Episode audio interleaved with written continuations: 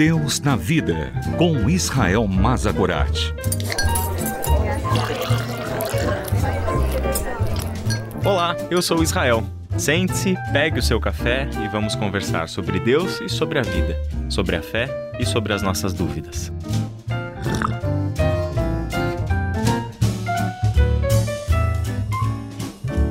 Existem conceitos que são tremendamente difíceis de serem assimilados por nós. Quando nós falamos sobre realidades espirituais, sobre o próprio ser de Deus, Jesus, o Espírito ou a Trindade, estamos falando de coisas que não fazem parte do nosso cotidiano, do mundo da experiência. Precisamos, então, de alguns recursos de imagens. Exatamente. Precisamos provocar a nossa imaginação para sermos capazes de assimilar alguma coisa deste mundo extraordinário que a Bíblia nos revela sobre Deus e que se manifesta no nosso mundo, o mundo da história.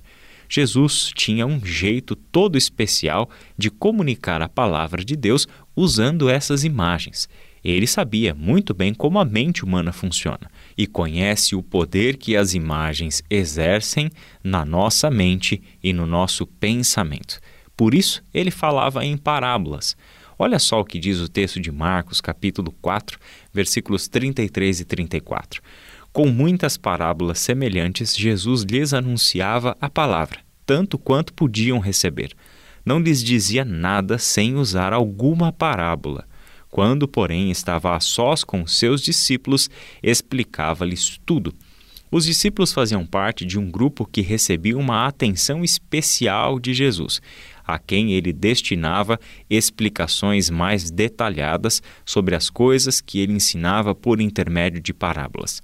No entanto, este texto mostra que, com a população, com o povo que ouvia Jesus, a preferência de Jesus era falar por intermédio das imagens que as parábolas provocavam nos ouvidos e na mente dos seus ouvintes. Nesse caso específico, a parábola em questão é sobre o grão de mostarda. Ele disse o seguinte: Com que compararemos o reino de Deus? Que parábola usaremos para descrevê-lo?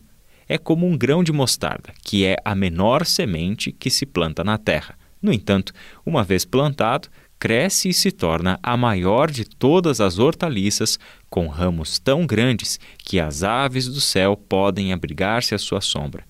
Jesus aqui faz uma comparação, mais uma comparação entre o reino de Deus e um processo, o processo de germinação e o estágio final de um grão de mostarda desde a menor semente à maior de todas as hortaliças. O que importa aqui nesta imagem é este contraste, da menor de todas as sementes, um grãozinho bem pequenininho, até se tornar a maior de todas as hortaliças, tão grande, tão significativa e visível que no seu estágio final revela o grande poder com que Jesus está comparando o seu reino, já que esta imagem de aves do céu conseguirem abrigo à sua sombra é uma imagem recorrente de reinos poderosos.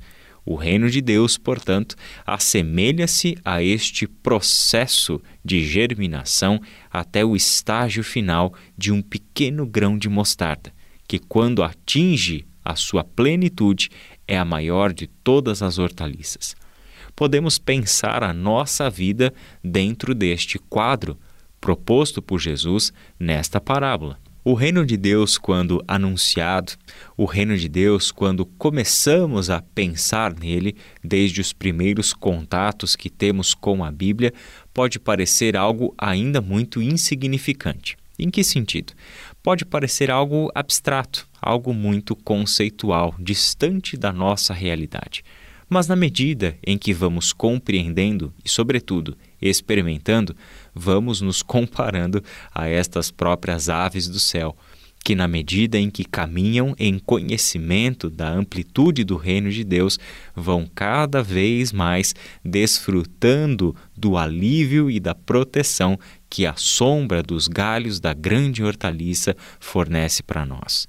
Por isso, o reino de Deus não pode ser contido em uma única imagem, mas todas as imagens propostas por Jesus para o reino de Deus devem fazer o sentido na nossa mente e, sobretudo, na nossa experiência.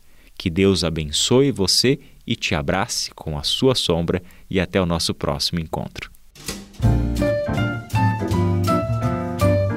Deus na vida, com Israel Mazakorat. Para ouvir novamente, acesse transmundial.org.br.